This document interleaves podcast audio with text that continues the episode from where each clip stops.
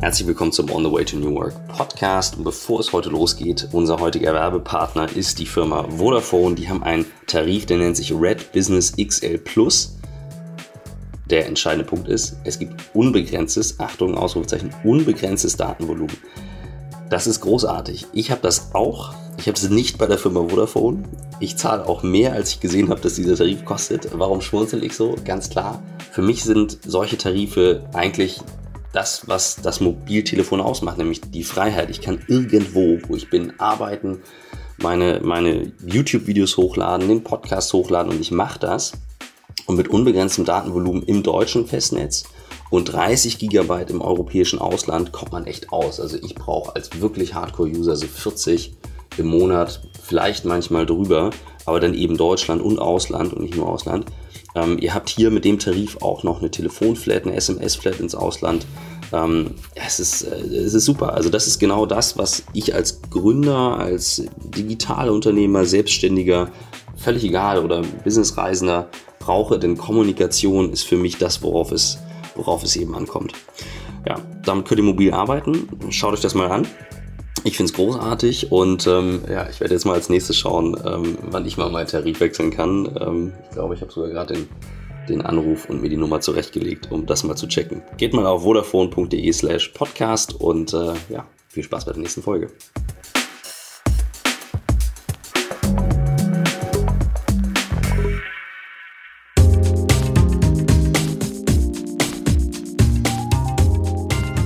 Herzlich willkommen zum On the Way to New Work Podcast und man mag es kaum glauben. Michael, Michael ist bei Trautmann. mir. Und Christoph ist auch da. Wir sind Ja. mal wieder zusammen da. Wir haben es geschafft. Wir, jetzt- sitzen spektakulär hier in Berlin. ja, wir sind in Berlin-Charlottenburg, the place to be, auf der Dachterrasse von Tijen. Hallo. Hi. Herzlich willkommen. Hier. Danke, danke. Und ähm, du warst äh, ein oder bist ein Vorschlag von einer treuen Zuhörerin von uns. Äh, Marlene schrieb irgendwann, warum habt ihr eigentlich noch nie Tijen im Podcast gehabt? Und als wir dann gegoogelt haben, haben wir uns auch beide geschämt und haben gesagt, die hätten wir schon viel früher das, das einladen gibt's nicht, haben wir gedacht. So, und äh, genau, jetzt heute sind wir hier, strahlender Sonnenschein. Ähm, ich habe mir gerade meine kurzen Haare eingecremt mit Sonnencreme, damit ich mich nicht auf äh, dem Kopf verbrenne und ähm, übergebe das Wort an dich. Wer bist du? Was machst du? Wie bist du zu dem geworden, was du heute bist? Ja, hallo zusammen. Ich freue mich sehr. Ähm, ich freue mich auch vor allem, dass ihr diesem Vorschlag von Marlene gefolgt seid, ähm, zu der ich ja auch eine Verbindung habe, aber dazu komme ich später. Ähm, ich bin Unternehmerin. Ich habe zwei Unternehmen. Einmal eine PR-Beratung namens Startup Affairs und zum anderen habe ich eine Organisation gegründet, die nennt sich Global Digital Women. Das ist eine Organisation, die sich einsetzt für Frauen aus der Digitalbranche. Sie bringen sie zusammen, sie also vernetzt sie, sie macht sie vor allem diese Frauen sichtbar und sie bringt ähm, oder zeigt allen, warum es so wichtig ist, in Zeiten von Digitalisierung divers zu sein, also Organisationen oder auch Individuen. Und wenn ich das alles nicht mache, dann äh, bin ich auch Kolumnistin. Also ich schreibe äh, viel fürs Handelsblatt und für Lied Digital und ähm, ansonsten toure ich durch die Gegend und spreche über Digitalisierung, über Diversität, übers Netzwerken und moderiere auch noch. Und mein Background ist eigentlich ein politischer. Also ich habe lange in der Politik gearbeitet für diverse Bundestags- und Europaabgeordnete und ähm, dann für verschiedene Verbände, immer in auch Kommunikationsrollen, also auch immer relativ generalistisch gearbeitet. Und dann habe ich mich vor drei Jahren eben, habe ich dann gesagt, okay, ich habe so einen großen Freiheitsdrang, dem muss ich auch mal Raum geben, hat mich dann selbstständig gemacht. Genau. Sehr stark. Ähm, ich ähm, ich fange gleich mal mit dem Satz an, ähm, weil ich weil ich es immer spannend finde, so ein, so ein heißes Thema auch gleich am Anfang zu platzieren. In einem Artikel äh, gelesen, der mit deinen politischen Aktivitäten zu tun hatte, den Satz gelesen, der dir zugeordnet wird, Krise kann ich. Was hast du für Erfahrungen mit Krisen äh, in deinem Leben gesammelt? Also ich glaube, ohne Krise geht es vor allem in der Politik nicht. Gerade in diesen politischen Zeiten äh, ist das ja etwas, wa- wo man tagtäglich irgendwie liest, ähm, was in der Politik irgendwie nicht läuft und ähm, wie sehr auch die einzelnen Parteien sich gerade ähm, sehr auf den Konsens, sagen wir mal, diplomatisch ausgedrückt, ähm, einigen müssen. Und ich habe, ähm, wie ich vorhin sagte, ja in der Politik gearbeitet. Ich habe in jungen Jahren schon angefangen, also so mit 18 habe ich angefangen, mich zu engagieren Ähm, das war deswegen so, weil ich zu Hause in meiner Familie mit meinen Eltern immer nach der Tagesschau so ähm, diskutiert habe. Also ich habe immer angefangen, wir haben dann äh, zusammen Tagesschau geguckt und dann kam danach ja auch Anne Will oder eine politische Talkshow. Und da habe ich immer mit meinen Eltern das nachgestellt. Also ich war dann Anne Will und äh, mein Vater war jemand von der SPD und meine Mutter war irgendwie jemand von der CDU. Und Wie alt warst du da? Äh, da war ich irgendwie so, keine Ahnung, 13, 14 Super. so. Mhm. Und dann habe ich immer angefangen zu diskutieren diskutieren. Und dann sagten meine Eltern irgendwann so, also irgendwie, äh, dich scheint es so zu interessieren, auch so die politischen Zusammenhänge, gesellschaftspolitischen Zusammenhänge. Und wir hier können dir das in der Form nicht bieten. Insofern musst du mal irgendwo hingehen, wo du dich engagierst. Dann habe ich bei einer Jugendorganisation angefangen, klassisch, äh, also bei, der, bei den jungen Liberalen damals, weil ich von vornherein gesagt habe, die und die Parteien fallen für mich aus dem Raster und bin dann bei den Julis gelandet. Und das war der absolute Horror, weil ich war die absolute Exotin. Also die jungen Liberalen, ich will da keinem zu nahe treten, aber ein paar Stereotype sind so, wie sie sind. Sind halt doch oft so, dass es viele Juristen Söhne sind, BWLer Söhne.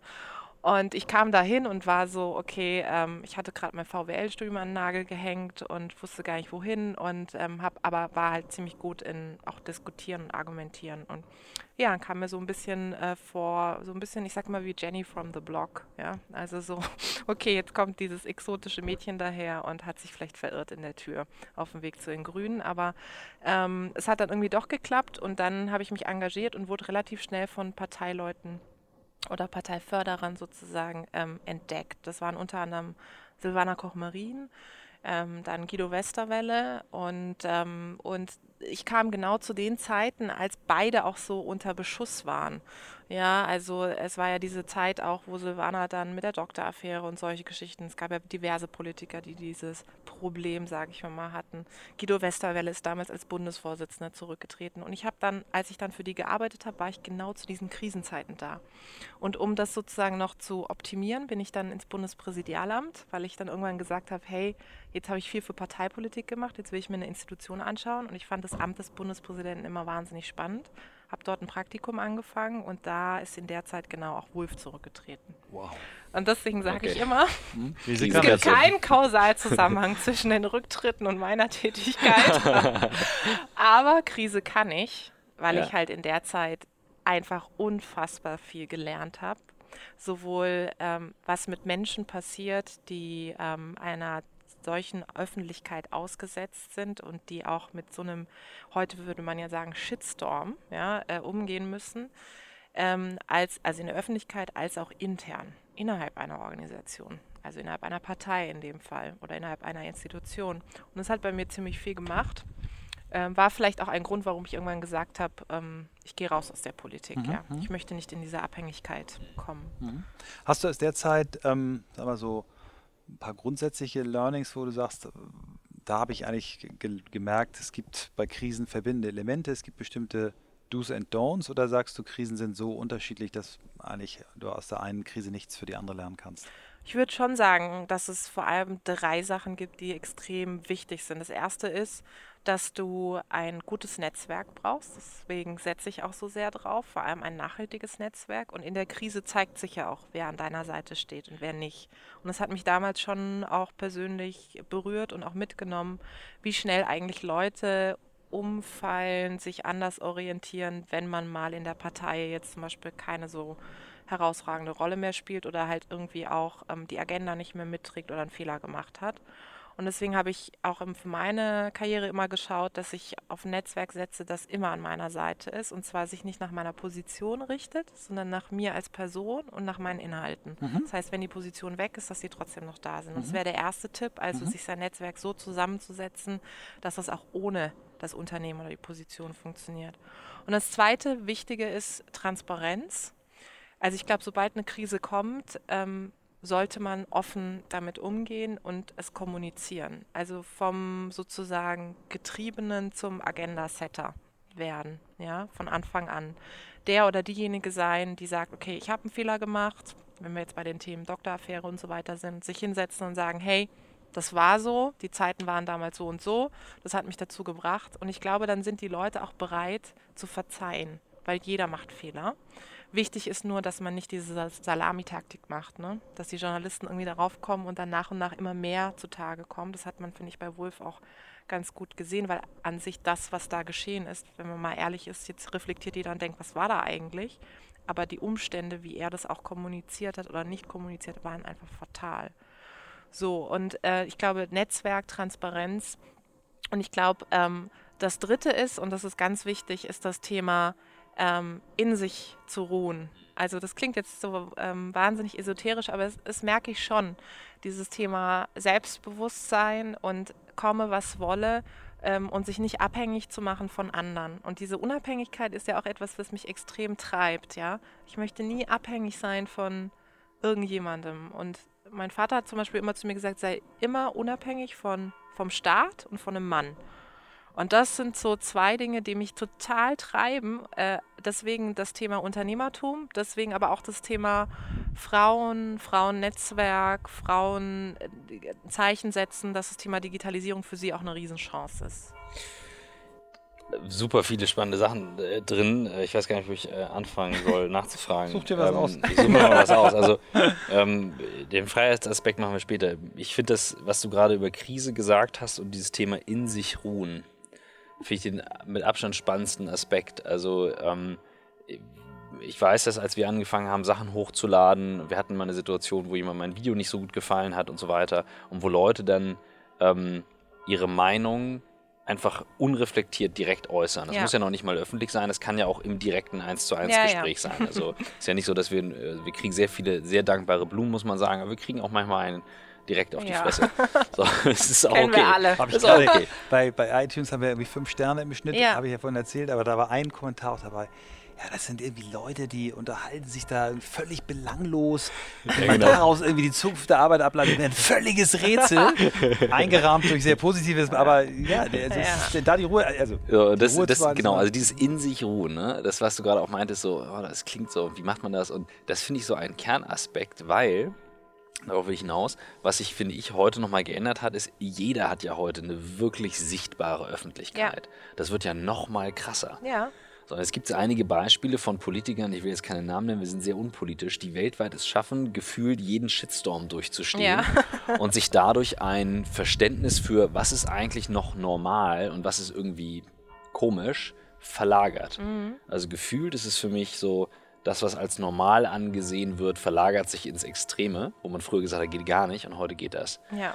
So, was ist, also, was würdest du Leuten sagen, die anständige, anständige Menschen sind, äh, zum Thema, wie ruhe ich wirklich in mir? Weil es kann ja auch einen firmeninternen Shitstorm geben, es mhm. kann ja auch im Freundeskreis mal einen geben.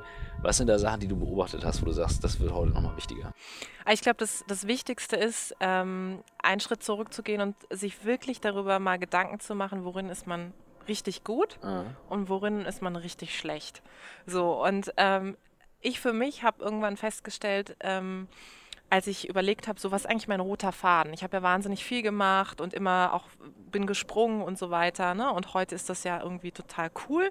Aber damals war das halt, gerade wenn ich mich auf Jobs beworben habe, irgendwie wahnsinnig uncool. Und alle haben immer so gesagt, Jen, wir wissen gar nicht so richtig, wofür stehst du und was machst du eigentlich. Und irgendwann habe ich festgestellt, dass das vielleicht genau meine Stärke ist. Also, dass ich eine Generalistin bin und dass ich ziemlich gut darin bin, mich in Dinge einfach schnell einzuarbeiten und vor allem Leute für Projekte zu begeistern, also sie zusammenzubringen. Und das ist auch ein Riesentalent, ja. Und dann habe ich gesagt, okay, darin bin ich gut und habe mir angeschaut, worin bin ich eigentlich nicht gut, ja. Und das sind dann Dinge wie, dass ich zum Beispiel sage, okay, ähm, so Sachen visualisieren oder so, auch auf Social Media.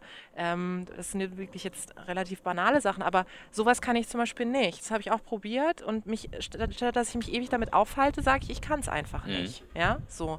Und ähm, ich glaube, das ist wichtig für einen zu sagen, ähm, hey, das kann ich und das kann ich tatsächlich an der Stelle nicht. Und das ja. ist der erste Schritt und dann beginnt es auch, dass man anfängt, in sich zu ruhen, weil ich rate dann immer, sich darauf zu fokussieren, was man richtig gut kann. Ein Beispiel noch bei mir, äh, ich habe mein Mathe-Abi mit einem Punkt gemacht, ja ich weiß noch, ich kam nach Hause, meine Mutter so, wow, ich bin so stolz auf dich, eine Eins. Und ich so, also, nee, Mama, hast du einen Punkt. Das ist ein Punkt. Und dann sagt sie so, und das, damit bin ich aufgewachsen, sie so, ist doch egal. Dafür bist du gut in anderen Dingen. Ja? Sensationell. Und so war das halt immer. Super. So war das immer, immer. Und ich glaube, ähm, das ist wichtig. Also sich zu sagen, okay, das ist nicht so gut und das auszublenden und sich voll darauf zu fokussieren, was man gut kann. Und dann ruhst du auch in dir selbst. Und dann, wenn dann, wenn wir bei eurem Beispiel sind. Es kommt dann sowas, dass die Leute sagen, hey, das verstehe ich nicht, was ihr macht oder kann ich, ich habe überhaupt keine Reflexion, was auch immer. Dann kann man sagen, ja, aber all die anderen Sachen, all die anderen Statements unter unseren Postings ja. all, äh, waren einfach super. Die waren richtig gut. So. Ja. Das ist ein super, das ist ein super Beispiel auch für, für überhaupt Leute, die in der Umorientierung sind. Und wir haben ja sehr viele, die New Work auch deswegen spannend finden, weil sie sagen, okay, ich schaue, ich habe auch einen Freiheitsdrang, ich will irgendwo hin. Aber dieser Zusammenhang zwischen Freiheit, Selbstreflexion, wer bin ich eigentlich überhaupt und dann darauf zu vertrauen, dass ich damit dann ja auch arbeiten ja. kann, der ist, das ist eigentlich die höchste Kunst. Ja, absolut. Und vor allem, wo stehe ich? Ne? Also du stehst ja auch zu verschiedenen Lebensabschnitten woanders. Ähm, ich hätte nie im Leben gedacht, dass ich mich selbstständig mache. Hätte mir das jemand vor, keine Ahnung, sechs, sieben, acht Jahren gesagt, hätte ich gesagt, nein. Weil ich bin anders sozialisiert, ja. Ähm, ich komme aus einem Elternhaus, was extrem sicherheitsaffin ist, was immer gesagt hat, hey, wenn du einen Job hast, gib den nicht freiwillig auf und solche Sachen. Aber sie haben mir halt immer dieses Selbstvertrauen gegeben, zu sagen, okay, egal was du machst, du wirst es gut machen und du wirst damit erfolgreich sein. Und das ist eine super Basis und es, es gibt viele Leute, die das von zu Hause aus nicht mitbekommen haben. Das äh, erlebe ich sehr stark, auch ähm, in meiner Arbeit. Umso wichtiger ist es, A, Organisationen zu haben, die wirklich verschiedene Talente zusammenzubringen. Umso wichtiger ist es, Podcasts zu haben, die sich damit beschäftigen, weil alles geht am Ende des Tages auch über Vorbilder und Inspiration. Und wenn ich beim anderen höre, der oder die hat das gewuppt, dann habe ich auch den, den Mut, die Hoffnung, auch voranzugehen. Ja, erst einen Schritt zu finden. Du, du, du hast ähm, ja die FDP gewählt. Da gibt es mit Sicherheit ein paar Hörer, die ausschalten deswegen. Deswegen versuche ich jetzt mal äh, die Kurve nochmal dahin zu kriegen. Äh, Sie können nicht wieder anschalten, weil Sie ja nicht hören, was ich jetzt sage. Aber, Kommt zurück. Ähm, das, was, was mich auch selber, ich habe auch viele Jahre äh, FDP äh, gewählt und es auch immer wieder gemacht, weil, weil mich am, am, am, an, an, dem liberalen Gedanken eben auch diese Freiheit und die Eigenverantwortung äh, sehr gereizt hat. Ähm, vor allen Dingen auch das, was der äh, ähm, aktuelle Parteichef irgendwann mal gesagt hat, als er die Partei etwas umgebaut hat, ähm, wer die Gabe und das Geschenk hat, äh, frei zu sein und Eigenverantwortung zu haben, der muss auch was zurückgeben. Ne? Das ist ja so ein bisschen neuer Teil, die die, die FDP, so sagen wir mal, vor Westerwelle nicht so gelebt hat. Ähm, du hast vorhin in unserem Vorgespräch ähm, auch über das Wort Eigenverantwortung gesprochen. Ich wollte einfach mal fragen, ist, ist dieses Thema Freiheit, Eigenverantwortung das gewesen, was sich dahin getrieben hat ähm, und was ist es, wa warum du glaubst, dass Eigenverantwortung so wichtig ist, gerade jetzt in, in den Zeiten, wo sich Arbeit so stark verändert und eben nicht die Führungskräfte sind, die es äh, alleine lösen können? Mhm. Also ich glaube, Eigenverantwortung ist mit einer der zentralsten Kompetenzen, die du heute brauchst. In Organisationen oder natürlich als Unternehmer, Unternehmerin bringst du es automatisch, glaube ich, einfach mit am Ende des Tages. Ähm, es hat mich auf jeden Fall dahin gebracht, wo ich bin, aber ich war auch schon vorher, als ich Angestellte war, ich war immer extrem eigenverantwortlich. Für manche vielleicht zu viel.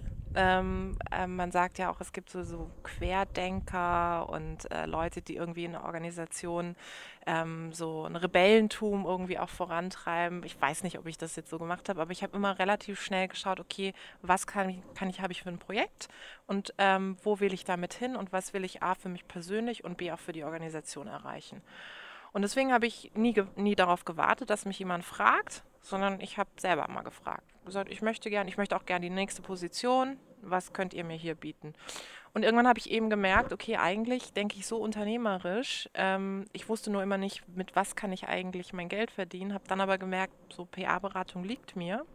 Ähm, damit könnte ich mich selbstständig machen. Und das war sozusagen die Basis. Und ich glaube, dass wir in dieser ganzen New Work-Diskussion dieses Thema Eigenverantwortung extrem oder zu sehr auf Führungskräfte projizieren.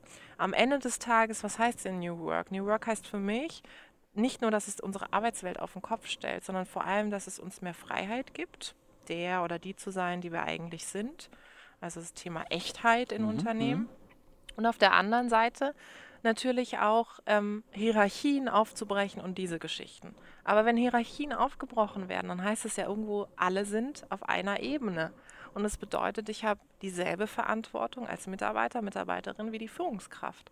Und dieser Aspekt, nämlich, dass ich als Mitarbeiterin, Mitarbeiter die Verantwortung habe, die mein, meine Chefin und mein Chef hat, das, das äh, wird ausgeblendet in der Diskussion. Wir sind relativ gut darin, also gerade wenn ich auf so Podiumsdiskussionen bin, relativ gut darin, dann reflektieren sich die Führungskräfte und sagen, ja, wir müssen mehr zu Coaches werden und wir müssen die enablen und alles liegt an uns. Und dann denke ich mir immer so, ja, aber ganz ehrlich, ich möchte gern auch an, die, an den Einzelnen, an die Einzelne appellieren. Was ist dein Beitrag, damit diese Organisation erfolgreich wird?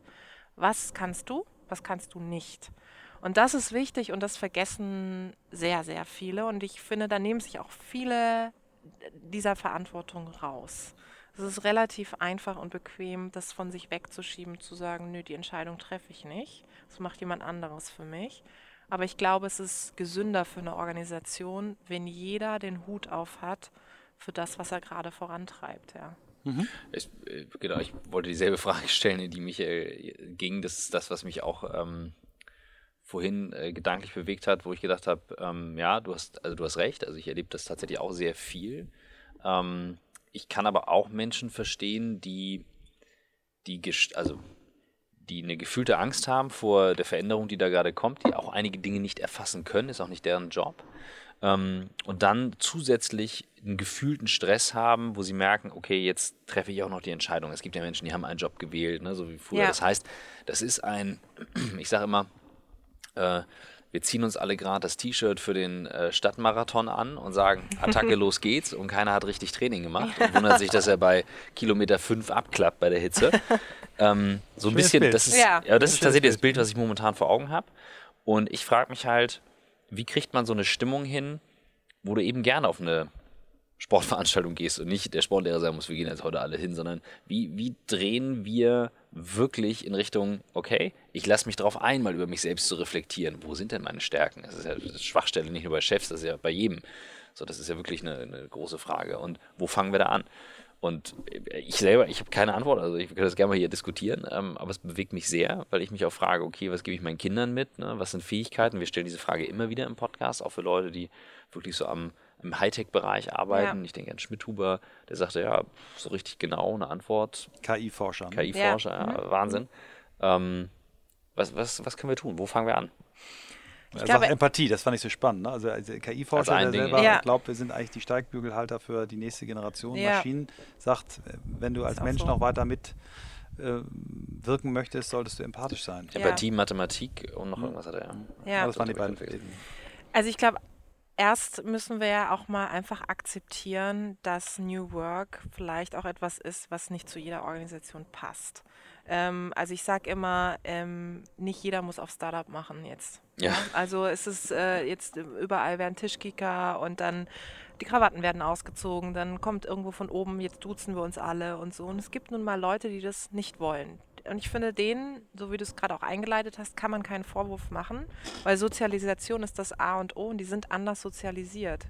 Und die musst du auch anders abholen, beziehungsweise auch anders akzeptieren. Du kannst nicht jemandem verordnen, ähm, ab jetzt duzen wir uns. Und ich finde, das ist, hat auch wieder was mit Freiheit zu tun. Wenn ich für mich entscheide, ich will es nicht, dann finde ich, muss man das auch akzeptieren. Und ich glaube auch nicht, dass wenn jetzt ein Riesenkonzern jetzt auf einmal anfängt, ähm, ja, wir stellen überall diese Tischkicker hin und das war's dann und ziehen die Krawatten aus, dass es damit getan ist, weil diese Organisationen, diese großen, die haben ja eine wahnsinnige Geschichte und in Deutschland ist es nun mal auch so, dass der Mittelstand uns hier sehr, sehr stark prägt. Und wie funktioniert der Mittelstand? Wie hat der lange funktioniert? Der ist nun mal sehr hierarchiegetrieben gewesen. Da gab es einen oder gibt es einen Chef, der dann sagt, okay, hier und bis dahin und wenn ihr nicht mitzieht, dann sorry an der Stelle.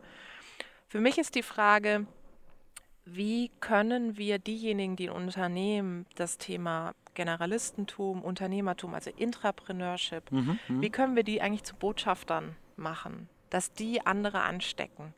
Also eine Lösung wäre tatsächlich, und das machen auch schon Organisationen, dass sie nicht nur Räume des Austausches bilden, sondern wirklich Leute haben, die sagen, hey, ich bin sowas wie so ein, sagen wir dahingesprochen, New Work Botschafter ähm, und das ist mein Thema und ich versuche eben mit denen die da irgendwie eine Anti-Haltung haben oder vielleicht auch eine Vorsicht. Ich versuche mit denen einfach zu kommunizieren und zu fragen, warum seid ihr so? Wie kann man euch abholen? Wie, was für eine Form des Arbeitens wollt ihr, um sich sozusagen darauf einzustellen? Es ist viel, viel Kommunikation, aber es ist viel auch eben dieses Botschaftertum, was sich dann auch schön auf dieses Thema Präsenz auf digitalen Kanälen, wo wir beim Thema Mitarbeiter als Botschafter wären. Mhm, mhm. und ich glaube, das ist ein Schritt. Also einerseits zu akzeptieren, dass nicht jede Organisation vielleicht unbedingt dafür gemacht ist und auf der anderen Seite ähm, Botschafter rauszufiltern, die dann wirklich auch die gewisse Strahlkraft mhm. haben, um das in die Unternehmen, wenn man es denn will, reinzutragen. Also positive Vorbilder, die nicht unbedingt über Hierarchie abgebildet sind. Genau. Unser Eins sind, auch auf der Ebene der Person sprechen, mhm, ja, mhm. und auch wissen, okay, wie muss ich die Person jetzt abholen? Wenn das jemand ist, der sehr fachlich ist, dann muss ich dem, dem wahrscheinlich auf einer fachlichen Ebene begegnen und hole den weniger über, finde zu dir selbst ab. Aber wenn es jemand ist, der viel äh, auch äh, das Thema Arbeitskultur, Unternehmenskultur macht, den kannst du natürlich auch damit abholen zu sagen, wie tickst du eigentlich als Mensch und wie siehst du dich auch als Individuum? Und ich glaube, das sind Dinge, die ganz wichtig sind. Sehen wir ganz, ganz ähnlich. Wir haben, also wir, wir schreiben ja parallel ein Buch und äh, wir haben eigentlich den Anspruch, oder nicht den Anspruch, hier kommt äh, die, die, New, die New Work Fibel, wo drin steht, wie du es machen ja. musst, sondern unser Anspruch ist eigentlich, wir wollen ganz viele Ansatzpunkte geben, wo jemand, wissen wir noch nicht genau, wie wir es machen, aber eben durchs Reinblättern, durch, durch eine bestimmte Struktur, den, das Wort oder das Thema findet, wo wir sagen, da, da wollte ich gern mal ja. äh, rein. Ne? Das kann eben, wie du sagst, die, ja. die Sinnfindung sein. Ja. Ähm, es kann, kann was Technisches sein, Arbeitserleichterndes. Es kann so und äh, das ist spannend, dass du das genauso siehst, ja.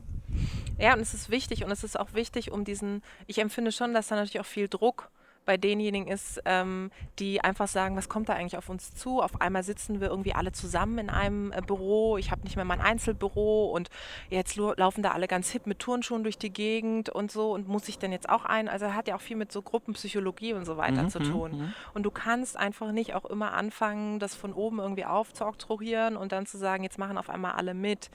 Gleichwohl finde ich es wichtig, dass ähm, wenn man sagt, man will die Organisation umbauen, dass es auch eine Echtheit der Führungskräfte Absolut, in dem ja. Fall dann gibt. Mhm. Ähm, also, wenn ich von meinen Mitarbeitern erwarte, dass sie die Social Media Channels irgendwie nutzen, dann, ähm, dann muss ich natürlich auch als Führungskraft auf diesen Channels sein. Ne? Dann muss ich sozusagen als CEO auch auf diesen Channels sein. Insofern, das ist natürlich etwas ähm, ganz, ganz Wichtiges und das hat auch was mit einer Vorbild Rolle zu tun. Wollen wir eine kleine Werbepause mal machen? Und äh, glaube, wir, wir kümmern uns um den Sonnenschirm. Wir haben, genau. haben, einen Sonnenschirm, der sich gerade selbstständig macht. Äh, ich will noch leben Stelle, nach diesem Podcast. wir machen an dieser Stelle eine kurze Werbepause und sind gleich wieder da.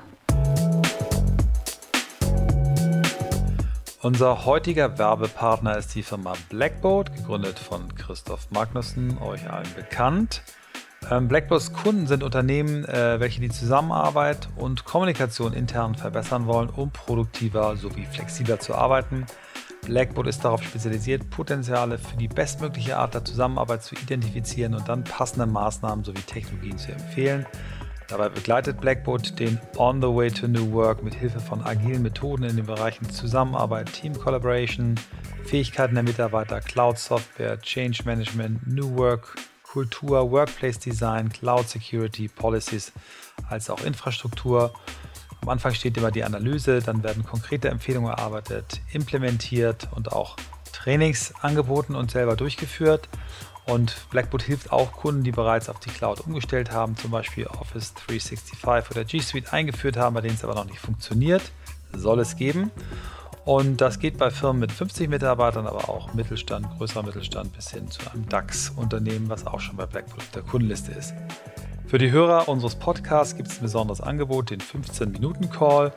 Ähm, dort könnt ihr erste Einschätzung dafür bekommen, was für euch der richtige Weg ist und ob vielleicht Blackboard der richtige Partner ist findet ihr unter www.blackboard.com slash 15 Minuten, die 15 als Zahl geschrieben. Ich als Happy Client kann euch Blackboard wirklich wärmstens empfehlen.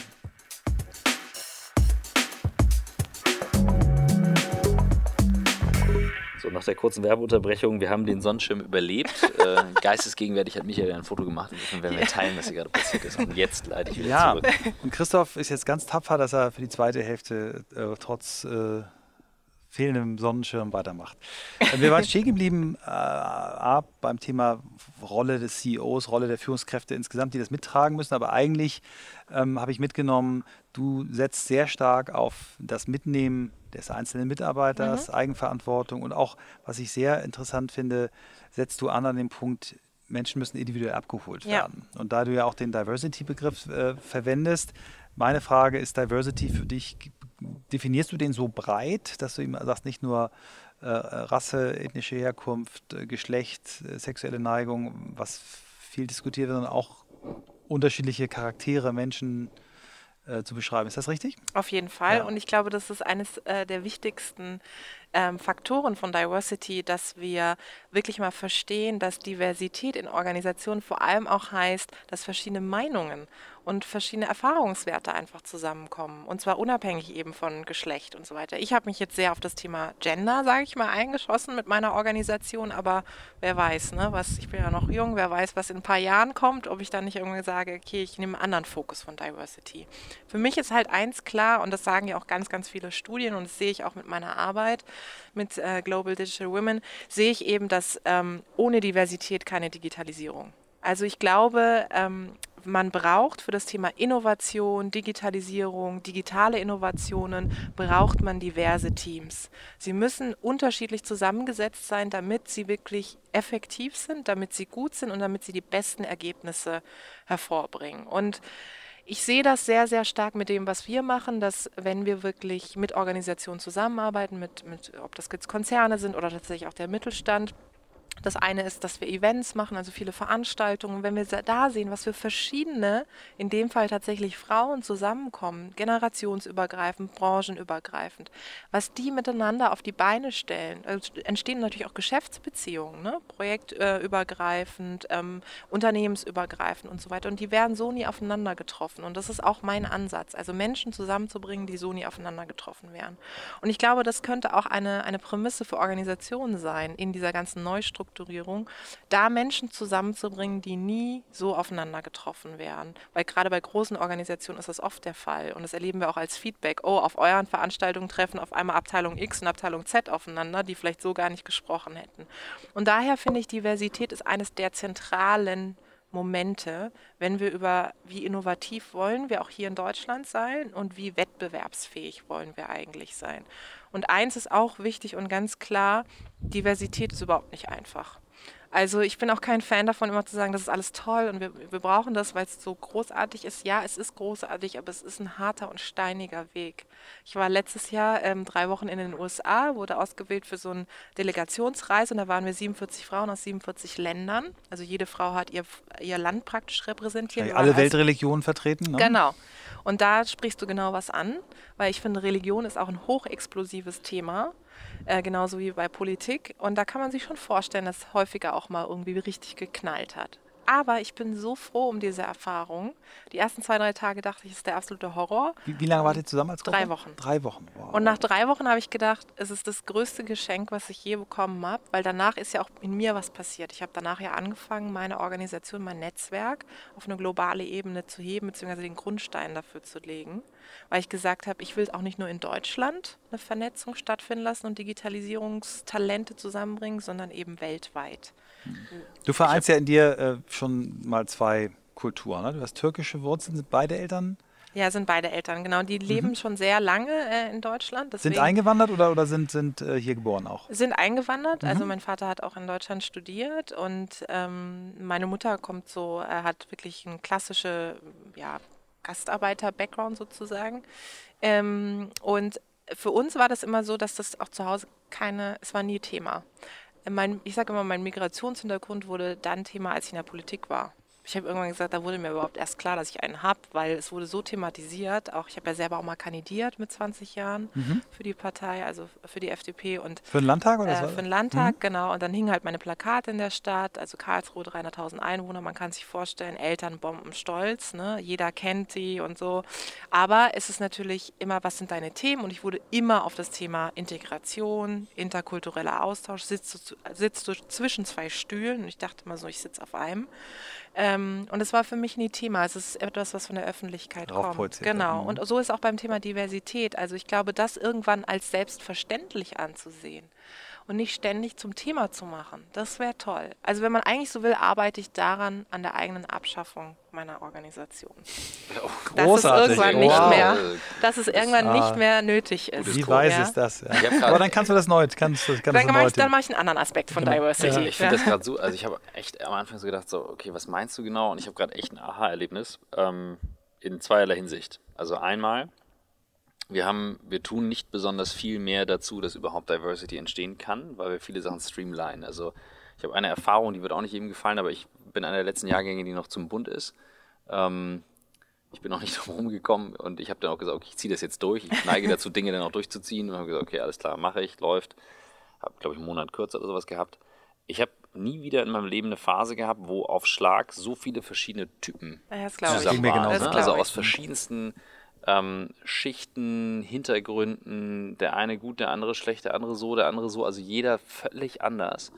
Und im Nachhinein habe ich da drauf geguckt und gedacht, so, boah, was ein Geschenk, so verschiedene Leute kennengelernt zu haben. Ja, absolut. Und auch ein Verständnis dafür zu haben. Das fehlt ja heute ganz vielen. Also abgesehen davon, dass viele, äh, die in der Politik sind, nicht mehr wissen, wie scheiße das ist, mit nassen Socken im Wald zu liegen. ähm, das heißt auch zu leichtfertig vielleicht Dinge entscheiden. Das ist das eine. Ähm, wo ich denke, okay, wo hast du diese Sachen noch ernsthaft? Ja. Und das andere in den Firmen, ähm, wir haben gerade eben vorher darüber gesprochen, wo ich noch meinte, ich verstehe nicht, warum in Change-Projekten, wo viel Kultur gemacht wird, HR gemacht wird und so weiter, die IT außen vor ist, weil ich habe viel mit Tools zu tun und ich muss ständig die Brücke schlagen. Ja. Ich bin immer wieder derjenige, ja. der mir klärt, der meint das so, der hat das so, ihr müsst die und hier und mitnehmen.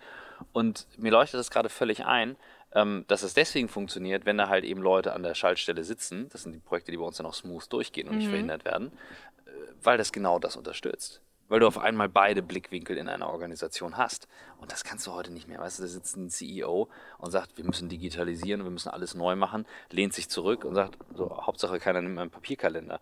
Ja, oder noch besser, wir gehen nicht in die Cloud, aber hat sein iPhone schön über die Google Cloud synchronisiert. Aber das ist, ohne diese, diese Hintergründe, ohne das Wissen, ohne Leute zu haben, die ich darauf stoßen, hm. siehst du es ja nicht. Aber erzähl doch mal, wir haben da jetzt viel zu schnell wieder äh, mit unseren Themen nee, übergebügelt, aber ich finde dieses 49 Frauen aus 49 Ländern und es knallt am dritten Tag.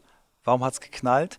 Was hat geknallt und wie habt ihr nachher euch so gefühlt, weil ich gehe davon aus, dass fast alle Frauen sich so gefühlt haben als reich beschenkt. Erzähl mal ein bisschen davon. Ich kam mir noch nie so deutsch vor wie auf dieser Reise. Ich dachte immer so, ähm, äh, hier in Deutschland, wenn ich jetzt auch viel irgendwie ähm, auch spreche oder so, natürlich heißt es dann, okay, woher kommen deine Eltern und was ist eigentlich dein Background? Es wird immer alles irgendwie eingeordnet. Und auf dieser Reise war das ähm, war A, mein Migrationshintergrund übrigens nie irgendwie Thema. Ist ja auch nur in Deutschland. Ja, also es ist wirklich in, in Amerika Deutschland. fragt sich ja, genau. was für Migrationshintergrund Das ist echt also äh, strange. Und dann war es auch so, dass ich mir aber an sich auch extrem deutsch vorkomme. Also ist jetzt nicht so, dass ich, ähm, ich würde sagen, ich bin jetzt nicht wahnsinnig introvertiert. Ich habe auch kein Problem damit, irgendwo auf eine Bühne zu gehen oder so. Es macht mir schon auch Spaß, ja, sonst würde ich es nicht machen.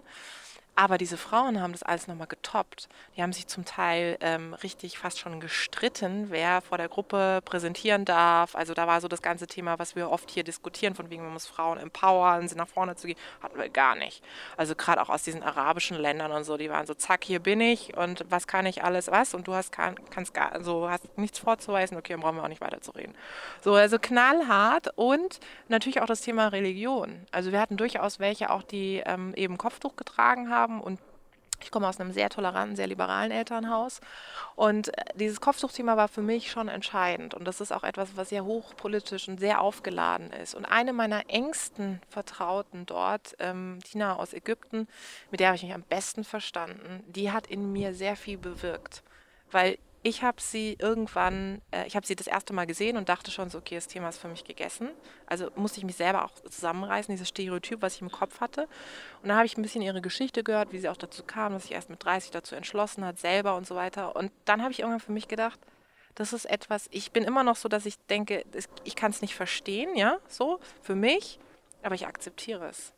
Und das ist auch was von, das ist auch Diversity. Ne? Also mhm, mhm, zu sagen, ich kann deine Meinung, ich komme jetzt überhaupt nicht klar damit, aber ich akzeptiere es jetzt, weil lass uns jetzt einen Schritt weitergehen mhm. und das Projekt beenden. Und so.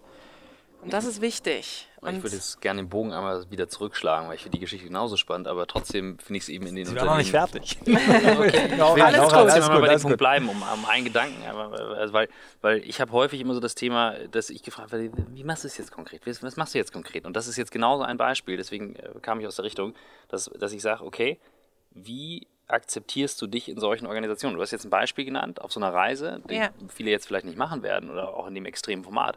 Aber das, was du gerade im Extrem beschreibst, gibt es ja jeden Tag. Da sitzt mir einer gegenüber und ich muss mit dem arbeiten, wir haben uns zusammengesetzt. Und was kann ich jetzt tun, um zu sagen, jetzt äh, akzeptiere ich Michael, wie er ist? Das fällt ihm Das fällt mir sehr schwer. Jetzt erzählt, komm. Was, nee, was, also ich, ich, das ist genau das, was du sagst und ähm, deswegen auch dieses Netzwerkthema. Viele sagen auch immer ja und sind das dann alles deine Freunde ähm, dort und dann sage ich immer, ich mache da schon auch, so hart es klingt, einen Unterschied. Das eine ist mein Netzwerk, was ich irgendwie versuche bestmöglich aufzustellen und auch für mich als bestmöglicher Sparingspartner und umgekehrt genauso. Und das andere sind sozusagen diejenigen, die wirklich mich sehr persönlich, sehr privat kennen, die ich nachts anrufen kann, wenn es mir total schlecht geht ähm, und die einfach auch alles von mir wissen und kennen.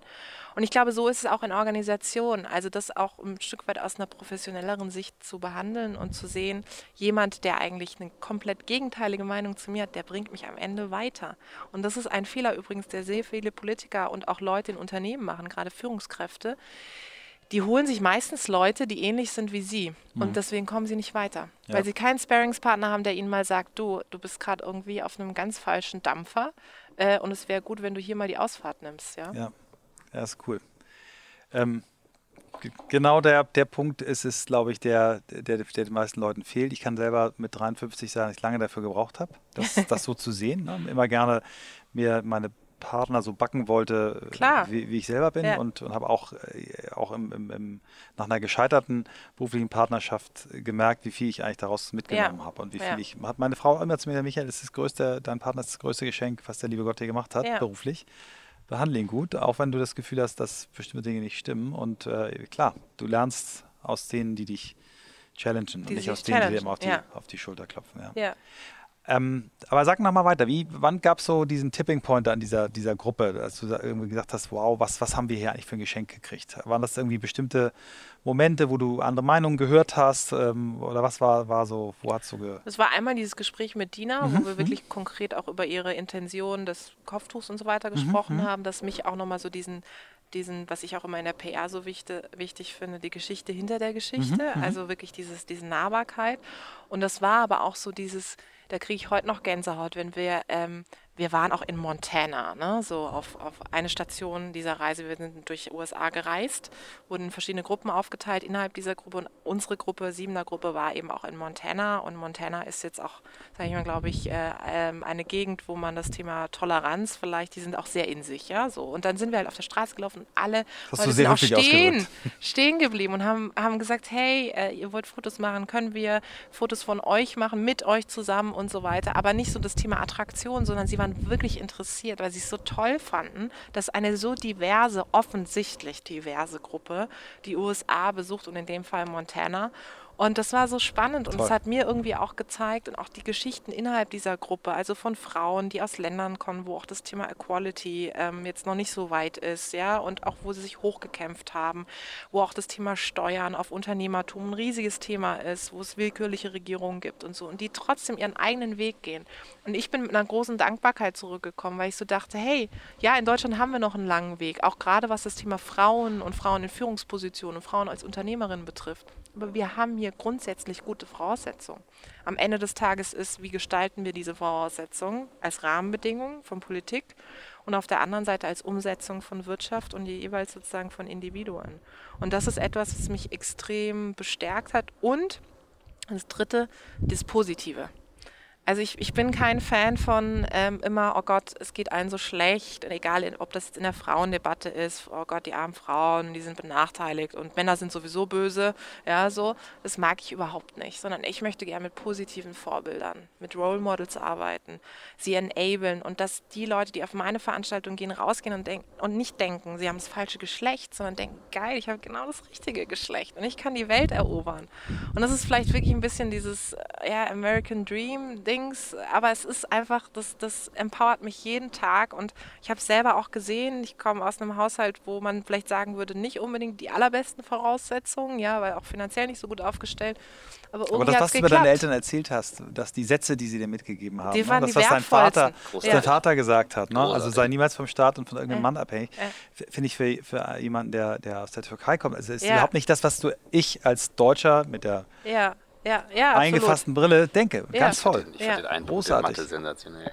Ja, mit dem und einen- Ja. Ja, und, und einfach so. Und es ist bis heute so. Also ich weiß noch meine ersten Auftritte auch bei, bei in dieser Parteiarbeit. Ich meine, du stehst da mit 20 Jahren auf einer Bühne vor 1000 Leuten, musst sprechen über hochpolitische Zusammenhänge und kennst Genscher aus den Geschichtsbüchern und alle anderen kennen den persönlich und sh- shake hands, ja. Und du denkst so, mein Gott, ich habe irgendwie Seite 580 Geschichtsbuch von dem gelesen, aber habe den noch nie gesehen, ja. Und dann stehst du da auf einmal und bist mit solchen Leuten auf einer Bühne und ähm, musst irgendwie Leute, andere Leute von dir oder in dem Fall auch von, von der Partei begeistern. Und da diese, Se- dieses Selbstbewusstsein zu haben, ähm, reinzugehen, ins kalte Wasser zu springen. Und das haben mir extrem wirklich meine Eltern beigebracht. Meine Mutter hat überhaupt nicht. Die geht auf jeden zu und umarmt den fast schon. Das ist so bei ihr immer allen gleich ihr Herz schenken, ja. Und mein Vater ist da strukturierter und, und sehr überlegt, sehr stolz auch, aber ich, von diesen habe ich sehr viel gelernt. Und deswegen finde ich es auch wichtig, zurück zu dem, was ich mache, ist auch wichtig, ein, ein, ein Format zu haben, eine Organisation zu haben, wo man eben diese Sparingspartner, diese Mentoren und dann eben auch Sponsoren, also Leute, die einen wirklich aktiv fördern, hat und auf die man treffen kann.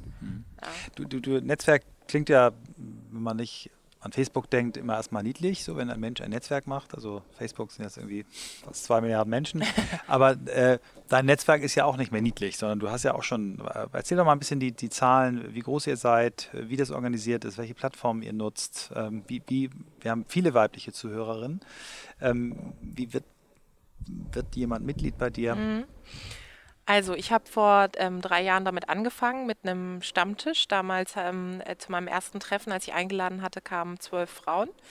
Ähm, jetzt haben wir mittlerweile eine Community von über 20.000, ähm, äh, die wir sozusagen auch ähm, erreichen und die auch zu unseren Veranstaltungen kommen und die wir auch mit unseren, ob das jetzt auch mit unseren Social Media Channels, die wir sozusagen auch adressieren. Und die, das sind Frauen, die, ähm, es fängt so bei 25 Jahren an, geht so rauf zu 55, also wirklich generationsübergreifend, vor allem auch hierarchieübergreifend. Also Nachwuchsführungskräfte und auch Führungskräfte ist mir ganz wichtig, weil ich glaube, die Zeit der exklusiven Netzwerke ist vorbei. Ähm, ich glaube, es ist super wichtig, dass man verschiedene Hierarchienebenen zusammenbringt und eben verschiedene Backgrounds an der Stelle auch. Es ist branchenübergreifend und die Schnittmenge ist neben dem, dass wir alles Frauen sind, es sind Frauen, die eben Digitalisierungsprojekte oder in Digitalverantwortung sind. In Unternehmen oder als Unternehmerin. Kann eine Startup-Gründerin sein oder eine Frau aus dem DAX-Konzern. Und das macht es natürlich wahnsinnig spannend, weil dadurch auch eine Diversität innerhalb dieser Gruppe entsteht. Und was machen wir? Wir machen drei Sachen. Das eine ist das Netzwerken über Events, Veranstaltungen, monatliche Formate. Wir sind so in gewisse Chapter aufgeteilt, also wie so Zweigstellen bundesweit. Äh, Wir haben jetzt in der Schweiz angefangen, das ist unser erstes ausländisches äh, Chapter sozusagen.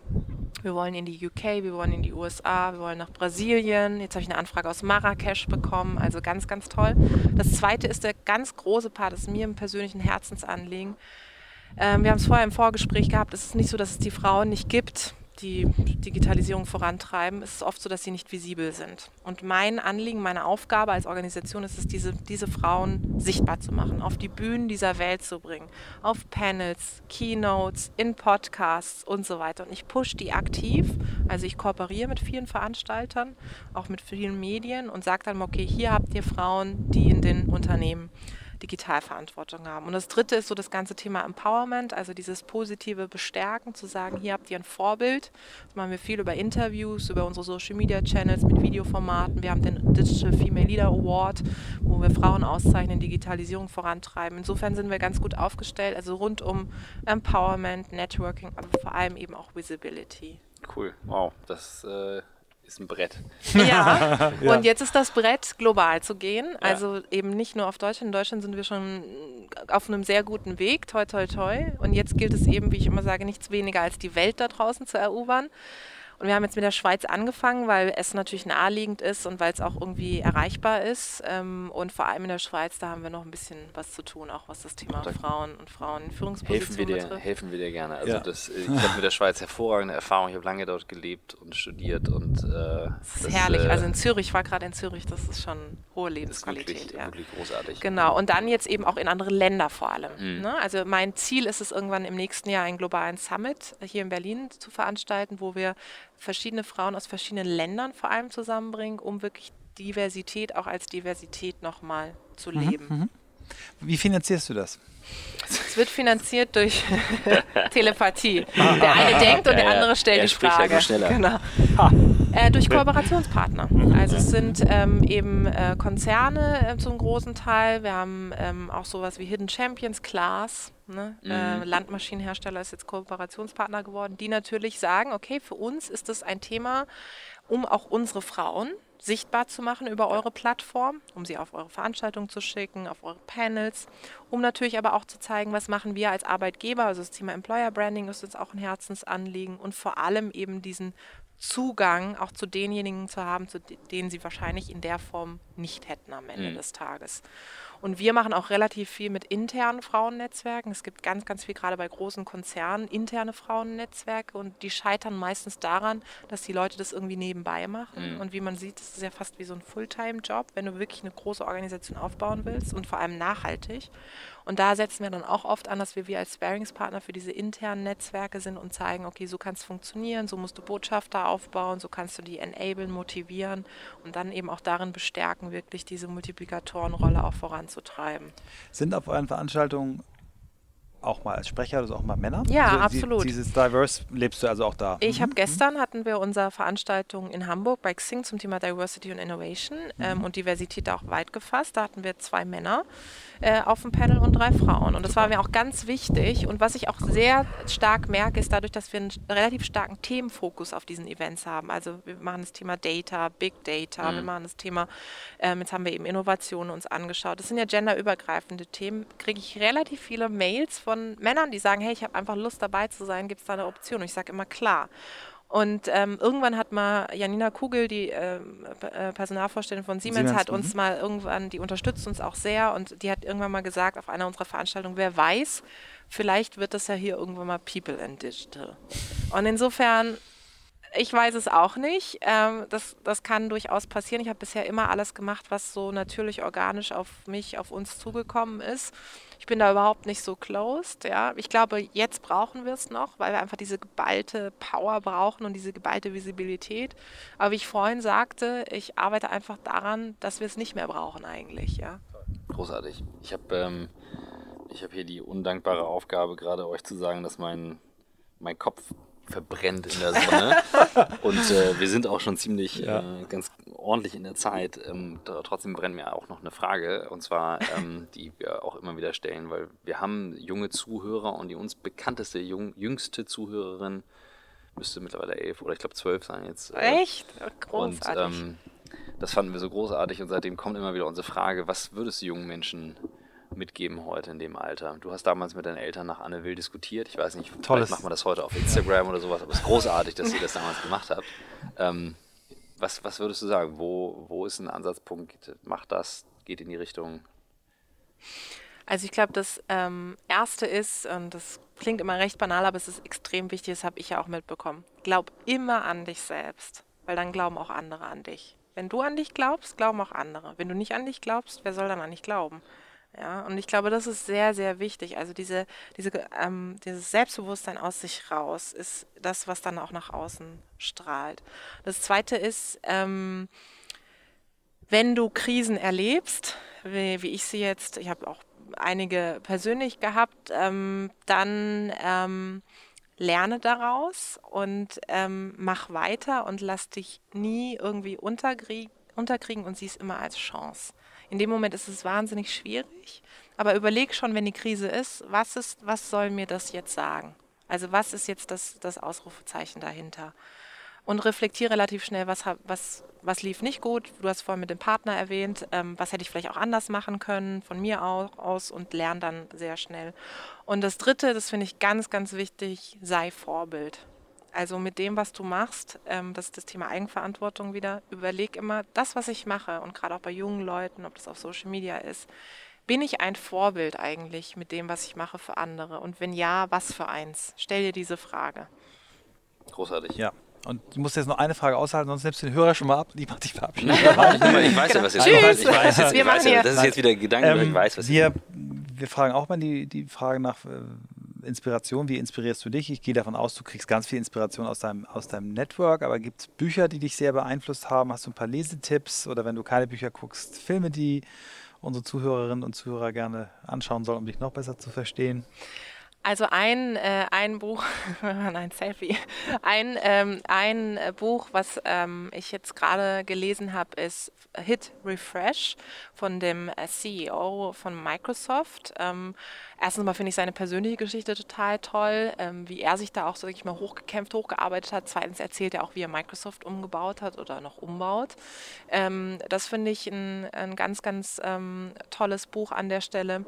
Und ansonsten glaube ich, ähm, ist es gut, ähm, Bücher zu lesen, die vielleicht nicht, mit denen man sich sonst nicht so beschäftigen würde. Also eins ist auch von einer guten Freundin von mir, ist von Sinab El Masra.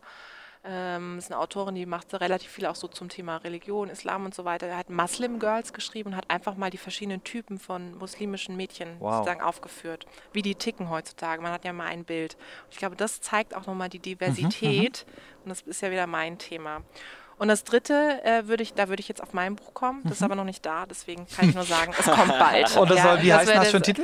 Ähm, es ist noch nicht offiziell, deswegen, so, aber es wird okay. übers Netzwerken gehen. Okay, Also toll. wie man sich ein Netzwerk aufbaut und vor allem, aber vor allem auch mit persönlichen Anekdoten. Großartig. Oh ja. Ich glaube, wir können- wir können bei dir uns noch was abgucken für unser Buch, weil das ist Ja. so ein Running Project. Ja, irgendwie. das ist schön.